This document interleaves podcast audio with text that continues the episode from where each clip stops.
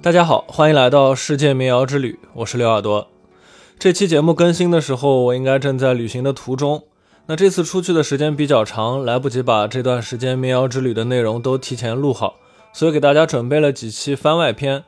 这些番外篇的内容是我的一个纯音乐创作项目，叫做写生，写作的写，声音的声。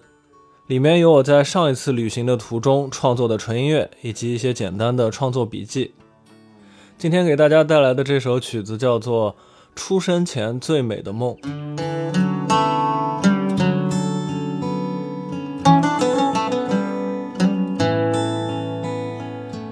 画家、摄影师、作家都可以用自己的艺术记录美丽的景物。我也想用我喜欢的方式与大自然交流。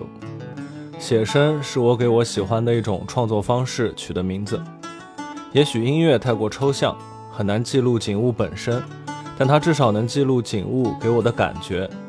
与此同时，我用乐器制造出来的声音也会融入并最终飘散在那时那刻的自然环境之中。就像画家会把速写的画稿在画布上重新呈现为完整的作品，我也会把在自然环境中录制的音乐动机，最终在工作室里编成完整的纯音乐作品。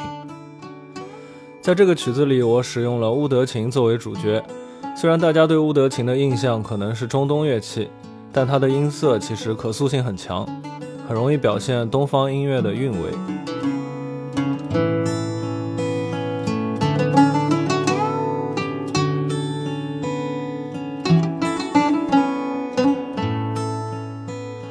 蜿蜒起伏的山路，无边无际的竹海。明明是驾车，却有一种乘舟漂流的感觉。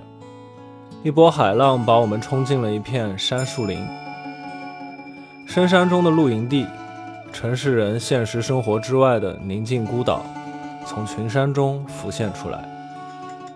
WiFi 和咖啡，城市的脐带，蓝天和青山，自然的子宫，他们共同孕育的胎儿，在这个午后，享受出生前。最美的梦。